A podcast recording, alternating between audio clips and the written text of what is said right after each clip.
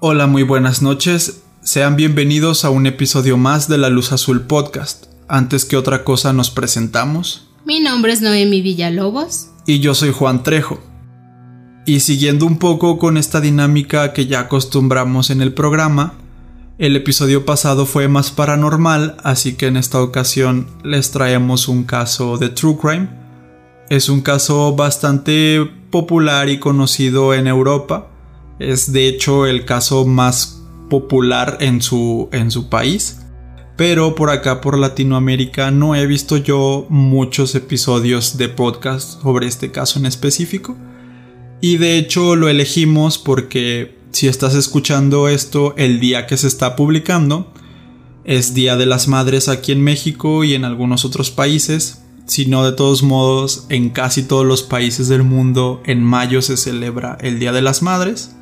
Así que quisimos traer un caso relacionado un poco con esta temática. Sin más por agregar, más que mandarles un fuerte abrazo a todas las madres en su día, vamos a comenzar con este caso y esperemos que lo encuentren interesante.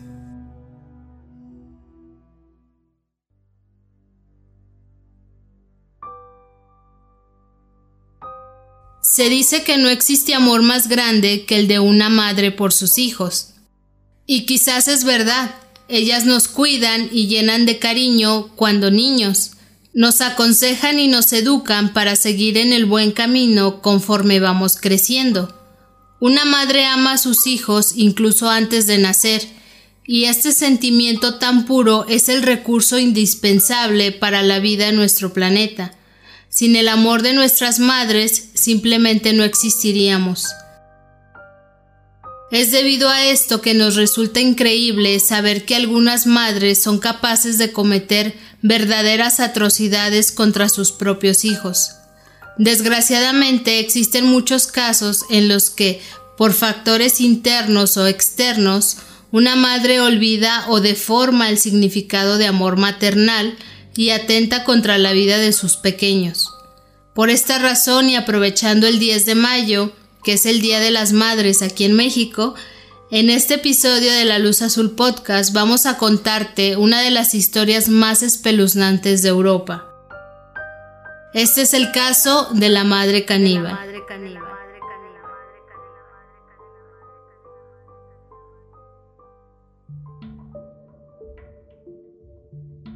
Clara Mauerova nació en 1975 en Kurim, un pequeño pueblo de la actual República Checa, que por entonces todavía era Checoslovaquia. A los pocos años nacería Caterina, su hermana menor. Desde muy pequeñas fueron muy unidas y comenzaron a generar un fanatismo y fascinación por temas como el misticismo, el ocultismo, los espíritus, pero sobre todo por la religión católica. Clara sufría de esquizofrenia, y esta enfermedad, junto a sus creencias, la llevaron a generar una fantasía en la que era elegida por Dios para cumplir una misión muy importante en el futuro. Su hermana, quienes algunos dicen que también era esquizofrénica, pensaba de una manera muy similar, por lo que la complicidad entre ellas era muchísima. Ambas pasaban horas y horas planeando e imaginando todas las grandes misiones que tendrían que cumplir en nombre de Dios. A las Mauerova siempre se les conoció como las raras e inadaptadas en donde sea que se pararan, pero esto realmente no es sorpresa, ya que las personas a su alrededor las veían con cierto rechazo debido a esta obsesión que ellas tenían por la espiritualidad. Sin embargo, más allá de este descontento, de este rechazo que algunas personas hacían en contra de ellas, digamos que nada les impidió que las hermanas crecieran y se desarrollaran de una manera bastante normal en sociedad. De hecho, ambas estudiaron, ingresaron a la universidad y eran muy muy dedicadas en sus deberes. Al entrar a la universidad, Clara se fue de la casa de sus padres y se casó con un hombre con el que solía tener algunos encuentros sexuales. Juntos tuvieron dos hijos, de nombre Jakub y Ondrej, pero la enfermedad de Clara le provocaba repentinos cambios de humor, que a su vez llevaban a la pareja a discusiones bastante subidas de tono. Se sabe que el hombre era bastante agresivo, pero ella no se quedaba atrás, y en más de una ocasión llegaron a herirse mutuamente. Cansado de esta vida llena de caos, el hombre abandonó a su familia, dejando a los niños a merced de una mujer inestable. Pero al principio Clara se comportó a la altura. Buscaba realizar trabajos pequeños y hacía de todo para que sus hijos estuvieran bien, los cuidaba y procuraba ser un buen ejemplo para ellos. Pero cuando los niños estaban en la escuela se quedaba completamente sola, y en aquella casa vacía una profunda depresión se apoderó de ella. Buscando la manera de salir adelante, invitó a su hermana Caterina a vivir a su casa, y así poder sentirse un poco más acompañada. Con la llegada de su hermana, Clara empezó a sentirse apoyada y poco a poco fue recuperando su energía, su sonrisa, y juntas parecían salir de aquel vacío emocional con éxito. Pero al poco tiempo ocurrió un suceso que cambiaría la vida de las dos para siempre.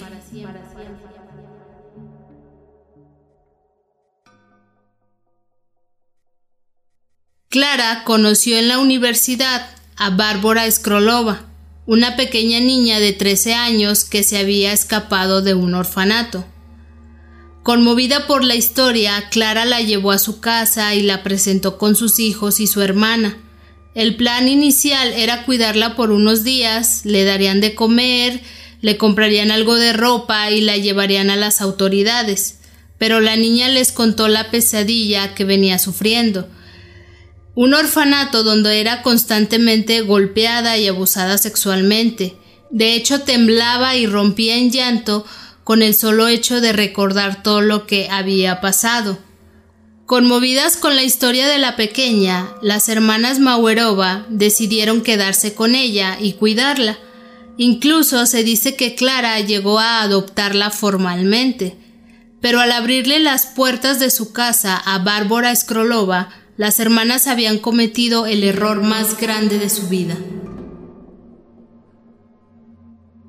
Bárbara Skurlova sí se había escapado, pero no de un orfanato donde la maltrataban como ella decía. Más bien se había escapado de un centro psiquiátrico donde se suponía que tenía que estar encerrada durante toda su vida. Bárbara tenía en realidad 33 años pero padecía de una extraña enfermedad glandular y su cuerpo no generaba suficiente hormona del crecimiento. Esto la llevaba a tener la apariencia de una niña de 13 años. Pero realmente esta enfermedad no era el mayor de sus problemas, pues Bárbara padecía rasgos psicopáticos, violentos, tenía esquizofrenia y también trastorno de identidad disociativo, que es comúnmente conocido como personalidad múltiple. Una experta manipuladora y durante gran parte de su vida se había dedicado a engañar a la gente. Entraba en sus vidas con este cuento de la niña abusada y les robaba. De hecho, antes de conocer a las hermanas Mauerova, había estado viviendo por tres años seguidos como la hija adoptiva de una joven pareja, después de que les robó tanto y después de que abusó mucho de su confianza, simplemente se aburrió de ellos y escapó. Había engañado a decenas y decenas de personas durante toda su vida, tanto que en alguna ocasión en el pasado había sido descubierta. Debido a su psicopatía y a los arranques de agresividad debido a estos cambios de personalidad que tenía, fue encerrada en este centro psiquiátrico donde estaba en supervisión las 24 horas, y se suponía que debía de estar encerrada ahí durante toda su vida. Pero, como ya se los dijimos, logró escapar. Pues esta fue la niña, entre comillas, a la que las hermanas Mauerova adoptaron pero esta vez Bárbara no se iba a limitar solamente a robarles y escapar como había hecho tantas veces en el pasado. Esta vez Bárbara tenía planes mucho más oscuros. Tan pronto Bárbara entró a la vida de las hermanas, comenzó a portarse amable, risueña, servicial, ya que sus madres adoptivas estaban fascinadas y genuinamente la querían muchísimo. Pero Bárbara solo las estaba estudiando, escuchaba sus conversaciones y aprendía sobre ellas. No tardó en darse cuenta de que Clara y Caterina tenían una cierta fascinación por lo místico y lo religioso, por lo que ahora sabía exactamente cuáles serían sus siguientes movimientos. En una ocasión, mientras Clara y Caterina hablaban de temas religiosos, Bárbara se acercó a ellas y les empezó a hablar sobre el movimiento del Grial, un grupo religioso con miles de adeptos por todo el mundo, especialmente en Gran Bretaña, y que profesa la idea de que con buenas acciones podrán llegar al cielo y alcanzar la paz cuando termine su estancia en la tierra. La simple idea fascinó a Clara y a Caterina, así que le pidieron a la niña que les contara más sobre esta comunidad. Y Bárbara estaba gustosa de seguir hablando sobre las virtudes que tenían todos los fieles de este movimiento, pero este era solo el primer paso en la manipulación total de las hermanas. Pues a partir de este momento, Bárbara las tenía a su merced y usaba a su conveniencia los conceptos del bien o del mal. Es decir, privaba a las hermanas de hacer ciertas cosas con la excusa de que eso no lo hacían los seguidores del Santo Grial. Con esto nos podemos dar cuenta de que les estaba lavando el cerebro. Sí, las estaba obligando a hacer cosas que ella quería que hicieran con la excusa de que, ah, es que eso lo hacen los del movimiento del grial. Y otras cosas que a ella no le gustaban es como de, no, eso no lo hagas, porque en el movimiento del grial eso no se hace. Y de hecho es algo bastante cruel, ya que al darse cuenta de que ellas eran unas personas muy religiosas, estaba jugando en terrenos bastante delicados. Y a todo esto, quizás algunos de ustedes estarán preguntando, ¿pero qué es esto del movimiento del Grial? ¿De verdad es que existe? Y la respuesta es que sí. De hecho, el verdadero movimiento en un principio tenía la intención de formar católicos que hicieran el bien, pero poco a poco se fue transformando a una especie de secta. En la comunidad se defendía que los miembros debían liberarse de todo tabú y dejarse llevar por sus instintos. Actos tales como el incesto, el abuso, homicidio o canibalismo debían ser practicados por todos los miembros. Debían perder el miedo a cometerlos. Básicamente ellos en el movimiento del Grial creían que todas estas construcciones morales este concepto que tenemos sobre la moral en la sociedad occidental en general eran como que unas ataduras hacia, hacia el humano, te privaban de la libertad. Entonces, hacer estos actos que son como um, el homicidio, el canibalismo, este, la esclavitud, todos estos actos que son demasiado pesados y fuertes en nuestra sociedad, son los que precisamente eran como la bandera del movimiento del grial, porque así tú te podías liberar completamente. El movimiento era liderado por un hombre que se hacía llamar el doctor, no se sabe su nombre, y este no se dejaba ver ni aparecía nunca por las ceremonias del grupo. Sin embargo, daba instrucciones detalladas a sus fieles por mensajes SMS, estos mensajes iban siempre cargados de contenido en apoyo a la esclavitud, abusos sexuales y la promiscuidad. Algo así como les contaba Juan, que el hecho era de liberarse de todo esto, haciendo que tú te sientas libre y puedas hacer lo que tú quieras. Así fue como Bárbara empezó a contarle a las hermanas Mauerova sobre esta comunidad, y sobre todo los beneficios que les traería si formaban parte de ella y seguían sus normas. Incluso se dice que para esta época ya les había confesado que en realidad no era una niña, pero esto no les había importado a las hermanas, ya que sin saberlo, Bárbara había utilizado el discurso perfecto. Ella no sabía todo el background, toda la historia de las hermanas, pero era tan experta en manipulación y las conocía, digamos, tan bien con el poco trato que había tenido con ellas, que le dio justo en el clavo. ¿Y cuál fue este clavo? Pues Bárbara dijo haber sido enviada por Dios para propagar un mensaje, y las hermanas Mauerova habían sido elegidas para ser las receptoras de este mensaje.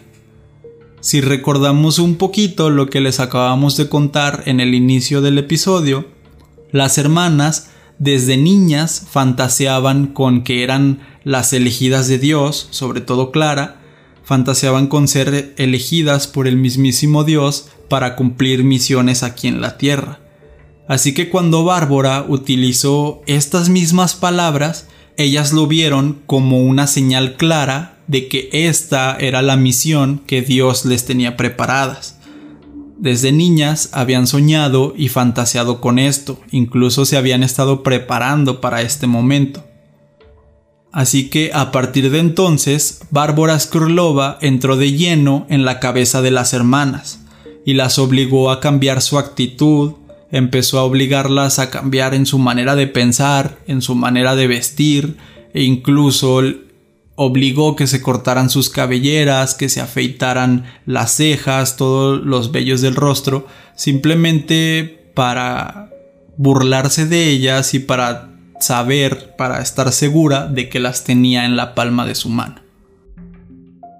Hasta este entonces, Clara, a pesar de sufrir de esquizofrenia, se sabe que se esmeraba en cuidar a sus hijos, ser una buena madre, cuidaba y mimaba a sus pequeños, hacía cualquier cosa para que ellos fueran felices, como normalmente pasa en una relación sana entre padres e hijos. Pero Scrolova empezó a sentir celos de los chicos, quería toda la atención para ella, así que comenzó una campaña en contra de los chicos. Les contaba a las hermanas cientos de mentiras sobre los niños, decía que estos la maltrataban y se burlaban de Dios, e incluso hacía travesuras para poder inculparlos. Además insistía en que los niños eran los culpables de que su esposo la hubiera abandonado. A partir de este momento, Clara Mauerova empezó a ver a sus hijos como la mayor escoria del mundo. Les reprendía y castigaba constantemente, pero las acusaciones, las travesuras y mentiras no paraban, así que totalmente desesperada, Clara le pidió consejo a Bárbara para evitar que los niños siguieran siendo un problema. Quería corregir su actitud a la voz de ya. Bárbara Skrolova, completamente dueña de la situación, les dijo a las hermanas que la única manera de parar a los dos pequeños demonios, como se refería a ellos, era construyendo una jaula de hierro donde debían encarcelarlos. Ante la sugerencia, Clara y Caterina no tardaron nada en conseguir la jaula, la pusieron en el sótano Ahí comenzaría el verdadero infierno para los pequeños Jakub y Ondrej de 18 años respectivamente. Siempre bajo las instrucciones de Bárbara, estas fueron las condiciones y torturas en las que vivían los pequeños. Primero, fueron encerrados completamente desnudos y sin ningún tipo de cobija o almohada con la que pudieran cubrirse del frío o simplemente dormir mínimamente cómodos. Estaban en el suelo, en la jaula, desnudos y sin ningún tipo de comodidad, entre comillas. No tenían dónde hacer sus necesidades, por lo que tenían que pasarse todo el día y la noche sobre su propia orina y sobre sus heces. Eran bañados solamente una vez a la semana, y cuando los bañaban lo hacían con agua helada eran alimentados únicamente tres veces por semana, y siempre era con sobras y comida echada a perder. Solían apagar cigarrillos sobre sus brazos y sobre sus piernas. Recibían golpes, latigazos y hasta descargas eléctricas. Y si lloraban por alguno de estos castigos, les redoblaban este castigo. Les tocaba otra ronda de latigazos, de patadas, otra descarga eléctrica, etc. Sin embargo, Bárbara no parecía saciarse con ninguno de estos castigos, así que comenzó a dar instrucciones a las hermanas para que ahora no alimentaran solamente unos días a la semana a los niños. Ahora quería que los sobrealimentaran, que les dieran de más de comer y así pudieran ganar algo de peso rápidamente. Obviamente esto no fue solamente una ocurrencia, no fue algo que de pronto se le vino a la cabeza así como, ah, ahora dales más de comer, sino que todo tenía un objetivo más oscuro dentro de la cabeza de Bárbara. Después de algunos meses llenos de abuso y sobrealimentación, los niños habían engordado bastante, así que Clara, Caterina y Bárbara bajaron al sótano un día y le pidieron al pequeño Ondrej que sacara una de sus piernas a través de los barrotes. El pequeño, temeroso pero obediente, atendió las indicaciones que le estaba dando su madre y sacó la pierna. En ese momento, Caterina y Bárbara detuvieron la pierna con fuerza, mientras Clara, su propia madre, usaba un cuchillo de carnicero para cortar algunos filetes de aquella pierna. Uno muerto de miedo y el otro muriéndose del dolor, ambos niños gritaban y lloraban sin parar. Cuando Clara terminó de cortar los filetes, soltaron la pierna de Ondrej y fue a abrazarse a su hermano al otro extremo de la jaula. Ante la mirada de horror de los pequeños, las mujeres se repartieron la carne y empezaron a comérsela ahí mismo, a la vez que se reían sin cesar. Exactamente un mes después, las tres mujeres volvieron al sótano, pero esta vez sería Jacob quien sufriría la tortura. Arrancaron filetes de su brazo y los devoraron en ese mismo instante. Aquello se convirtió prácticamente en un ritual de canibalismo, y solían hacerlo una vez al mes, siempre cortando y devorando de a poco mientras los niños presenciaban todo muertos de miedo y de dolor. O sea, ya no era solamente el hecho de que estés encerrado en el sótano de tu casa desnudo en una jaula, sino todos los maltratos a los que estos niños tuvieron que ser sometidos y todavía ver cómo tu propia madre arranca filetes de la pierna de tu hermano y junto a otras mujeres se está comiendo esa carne que arrancó ahí, cruda, ahí enfrente de ti. O sea, no quiero ni imaginarme el nivel de trauma que es. Para empezar, que tu mamá te encierra en una jaula en un sótano ya es algo bastante fuerte. Pero que haga esto de comerse la carne frente a ellos y, y, como riéndose es como, no sé, o sea, obviamente es mucho dolor, obviamente es algo muy, muy fuerte. Si uno cuando, no sé, estás haciendo cualquier cosa y te cortas, te duele, pues un corte así obviamente duele muchísimo pero el trauma de saber que es tu propia madre, la mujer en la que toda tu vida has confiado y que se supone que está ahí para cuidarte, que sea ella la que está cortando los filetes y dándoles de comer a otras mujeres, es como un trauma que yo creo es más grande que cualquier otro dolor, no sé.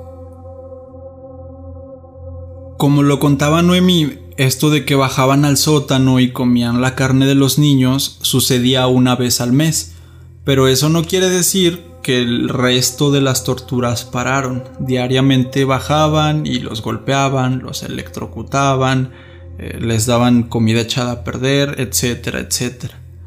Así que después de varios meses de tortura y canibalismo, a Bárbara se le ocurrió una idea para hacer más fácil y placenteras todas estas sesiones de tortura diaria. Aconsejó a las hermanas que compraran un equipo de video para cuidar bebés. Yo creo que muchos de ustedes las ubican, pero es este en el que hay una cámara, una camarita que pones en el cuarto donde está tu bebé y tú tienes una pantallita, no sé, en tu cuarto, en la cocina, para que puedas estar echándole un ojo o vigilando a tu bebé mientras duerme, etc. Entonces las mujeres compraron este equipo de videovigilancia y así solamente una bajaba a, hacer cualquier tipo de tortura a los niños, mientras las otras dos estaban en la casa, en la sala, viendo todo, o sea, ya no necesitaban bajar las tres. En cuanto Bárbara les aconsejó esto, pues a las hermanas se les hizo una grandiosa idea, así que rápidamente compraron el equipo y lo instalaron. Pero sin saberlo, esta decisión sería la que iba a revelar a todo el mundo las atrocidades que estaban cometiendo. Resulta que justo a un lado de las casas de las Mauerova se acababa de mudar una joven pareja de recién casados y que acababan de tener un bebé. Pues gracias a estas casualidades de la vida, a estas cosas totalmente circunstanciales, resulta que esta pareja de nuevos vecinos tenían un equipo de videovigilancia exactamente igual que el de sus vecinas era de la misma marca y todo. Así que cuando el joven padre conectó todos los aparatos, se llevó una enorme sorpresa cuando, en lugar de ver el cuarto de su bebé, vio aquel escenario, aquel sótano en donde estaban los niños jaula. Ya no tenía ninguna duda de que su monitor estaba captando la señal de otra cámara cerca de su casa e incluso en una de las ocasiones en las que estaba vigilando pudo ver el rostro de las tres mujeres a quienes reconoció porque ya había saludado unos días antes. Eran sus vecinas de a un lado. Entonces ya con toda esta información recopilada, el hombre grabó un video con todas estas imágenes y puso una denuncia formal a la policía. Y también, por casualidades de la vida, nada más y nada menos que el 10 de mayo del 2007 los agentes irrumpieron en aquella vivienda.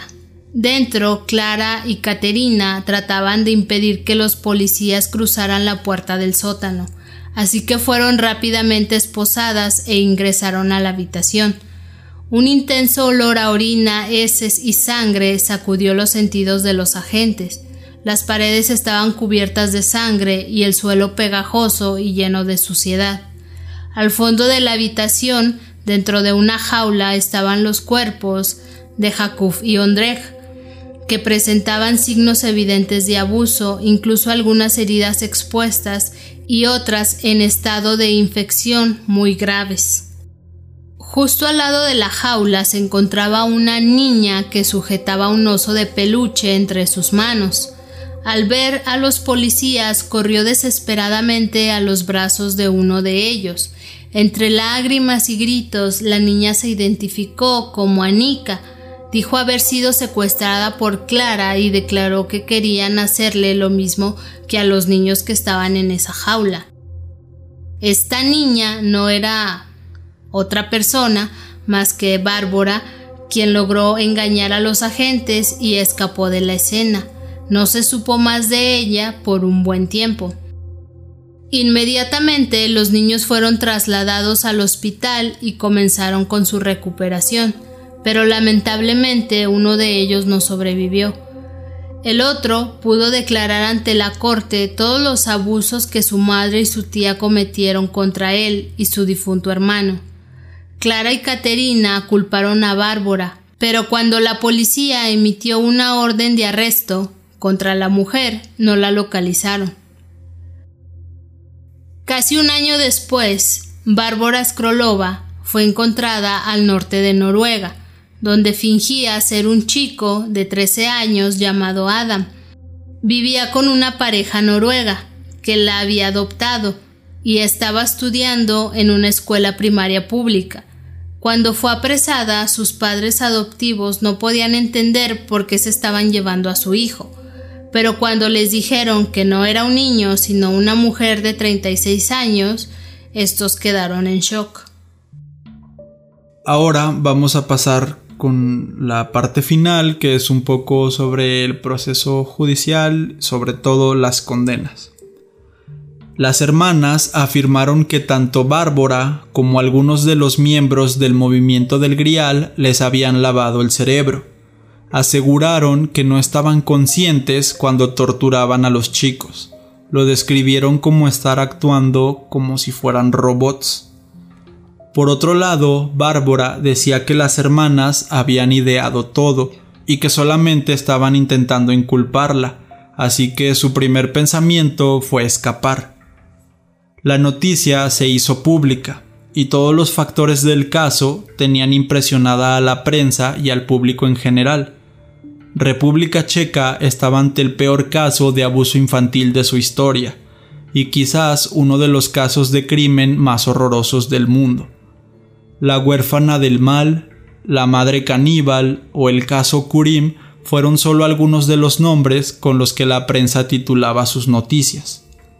Luego de meses de investigación y un juicio con demasiada gente implicada, en el año de 2009 pudimos conocer las condenas que, dicho sea de paso, nos parecen ridículas, injustas y extremadamente cortas. El Tribunal Superior de Olomouc condenó a Clara Mauerova, la madre caníbal, a solamente 12 años de prisión. Su hermana Katerina Mauerova recibió una condena de 10 años.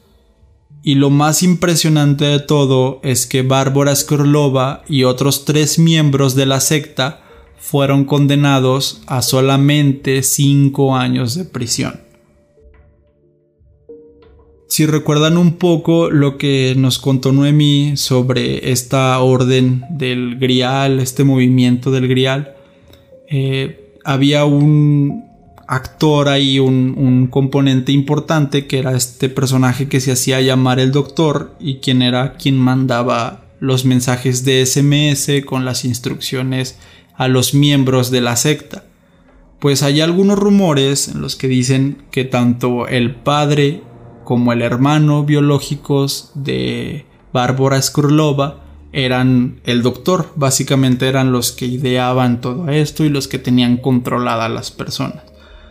Se menciona en algunos artículos, no lo metemos así como un dato que esté 100% comprobado, simplemente es un rumor, se mencionan algunos, en algunos no se menciona.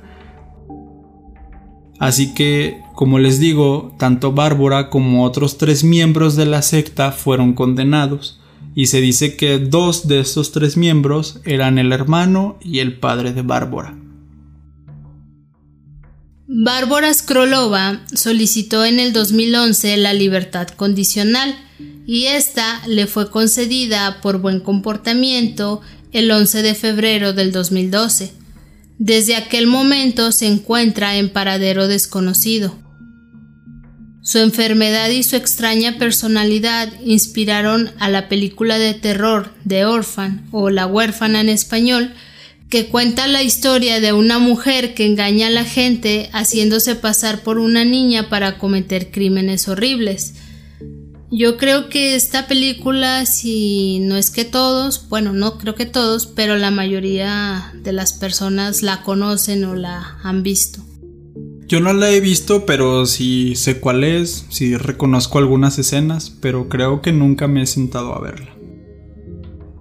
Luego de este caso, algunas leyes cambiaron en República Checa.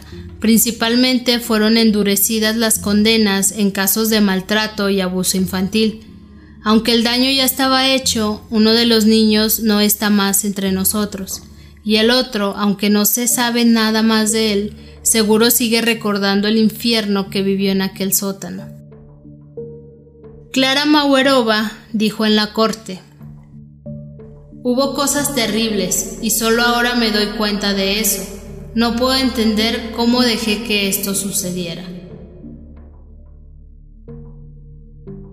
Una declaración, creo que a mi punto de vista tratándose de excusar. Sabemos que Clara tenía esquizofrenia, pero como lo hemos dicho en algunos capítulos, es importante buscar algún tipo de ayuda profesional porque sabemos que estas enfermedades hacen que la gente reaccione de forma violenta, de forma como normalmente no te comportarías. Entonces, si me lo preguntan personalmente, yo creo que simplemente fue una declaración justificándose porque todo lo que hizo, por todo lo que tuvieron que pasar sus propios hijos, el chico que sobrevivió, todos esos traumas que está o estuvo enfrentando, no, no lo sabemos, yo creo que es algo que te marca mucho. Entonces, bueno, lo dejo así, ya cada quien tiene su opinión, pero creo que es un caso bastante fuerte, bastante delicado y sobre todo cuando involucra a niños creo que siempre ha sido un tema bastante difícil de digerir. Yo quería agregar, así como conclusión, que si bien es cierto no podemos culpar del todo a Clara porque tenía estos problemas. Gracias al mundo ahorita está un poco más de moda todo lo de la salud mental y, la gente ya piensa más en ir a, psicólogos, a terapia, a, a, tratarse todo esto.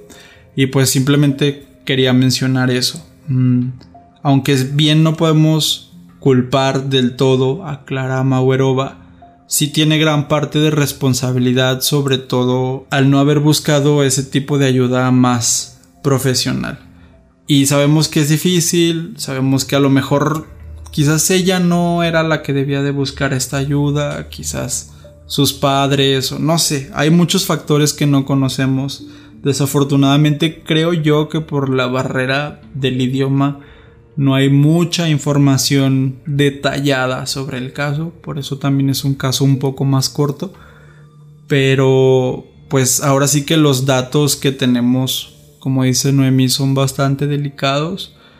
Al fin y al cabo, con o sin esquizofrenia, pues también la presencia de, de, Bárbara fue la que movió todos los, todos los hilos y fue pues yo creo que la autora intelectual de todo fue la que menos eh, años recibió de condena. Ahorita está en libertad, no se sabe dónde está y quizás en unos años vamos a tener un caso parecido y no lo sabemos.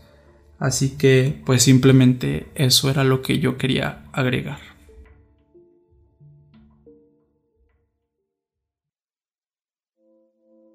Y bueno, este fue nuestro episodio especial del Día de las Madres. Quizás no uno muy reconfortante como los regalos que nuestras madres se merecen, pero es la forma que tenemos en el podcast un poco de conmemorar la fecha.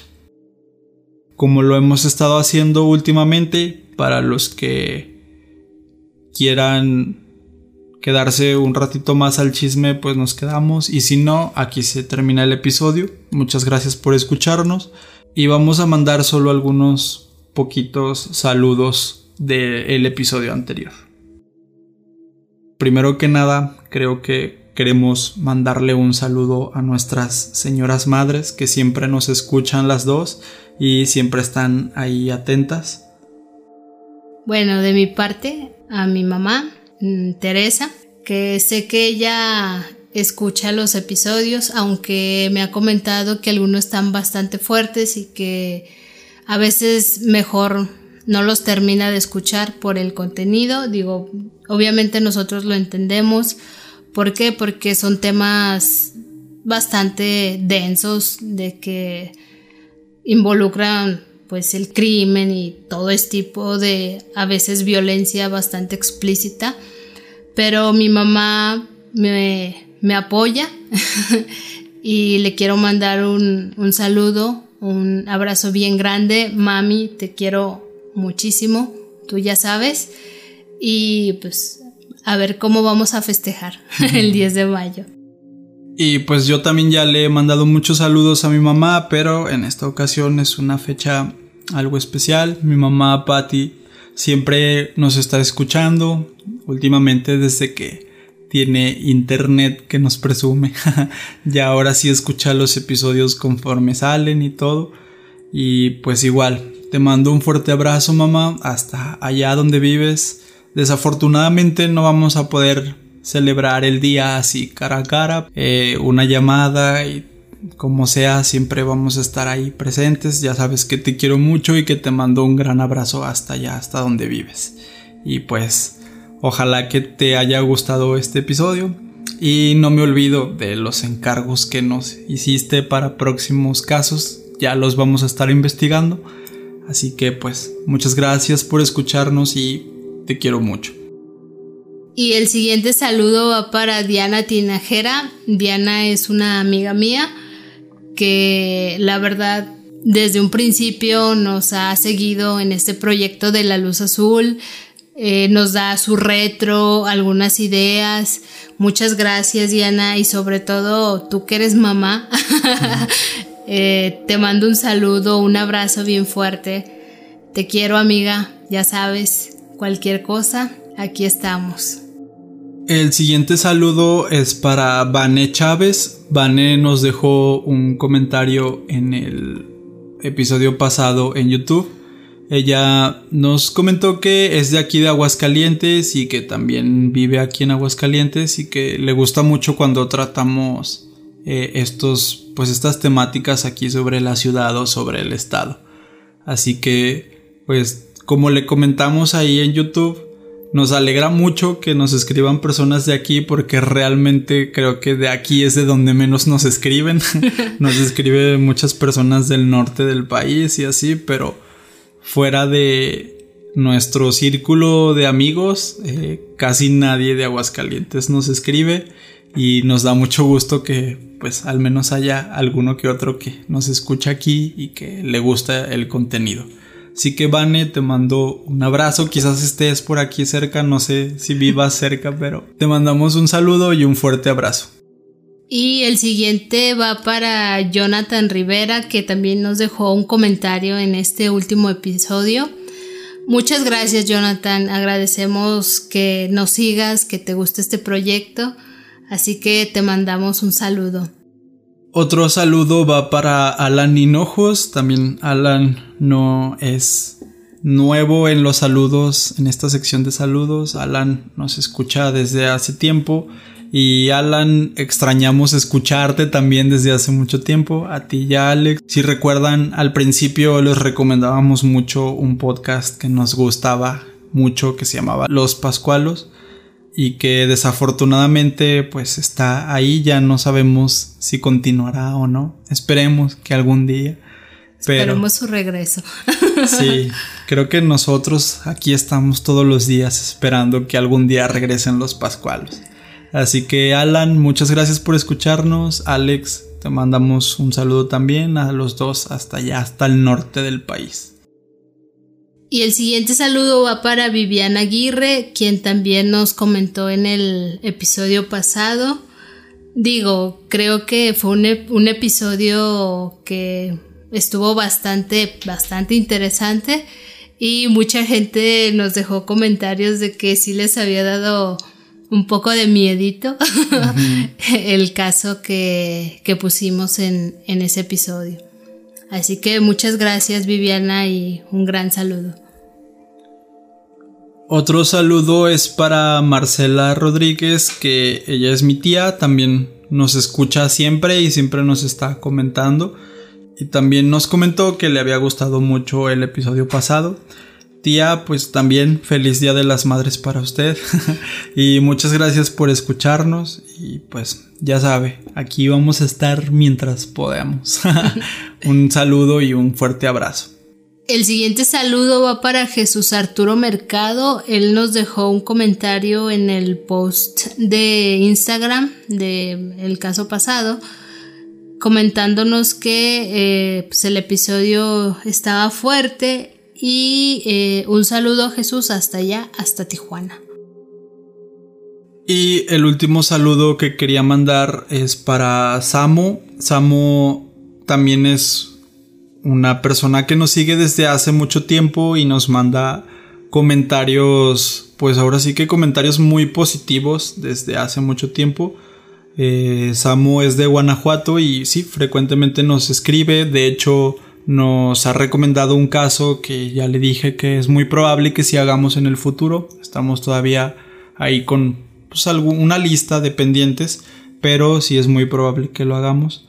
Así que muchas gracias por tu buena vibra siempre, Samu, y por tus buenos comentarios. Te mandamos un abrazo hasta, hasta Guanajuato y pues nada, muchas gracias por escucharnos. Y en general a todos ustedes que nos siguen, les agradecemos mucho. Sabemos que a, lo mejor a veces se escucha muy repetitivo, pero la verdad es que aunque somos una comunidad muy chiquita, como bien lo ha dicho Juan, una familia pequeña, sabemos que ustedes nos siguen a pesar de pues todas las pausas que hemos hecho, a pesar de que a veces no somos muy constantes. Les agradecemos mucho que estén todavía con nosotros, escuchándonos, apoyándonos, dejándonos esos buenos comentarios, incluso algunos comentarios también constructivos que también eh, hemos estado tomando en cuenta porque sabemos que queremos mejorar. Aunque como ya lo hemos dicho, nosotros no estudiamos comunicación, no nos dedicamos a esto. Ni criminología, ni psicología, ni nada de esto. Nosotros este podcast desde un principio lo dijimos, nació porque este tipo de, temas nos, nos causan curiosidad, se nos hacen muy interesantes.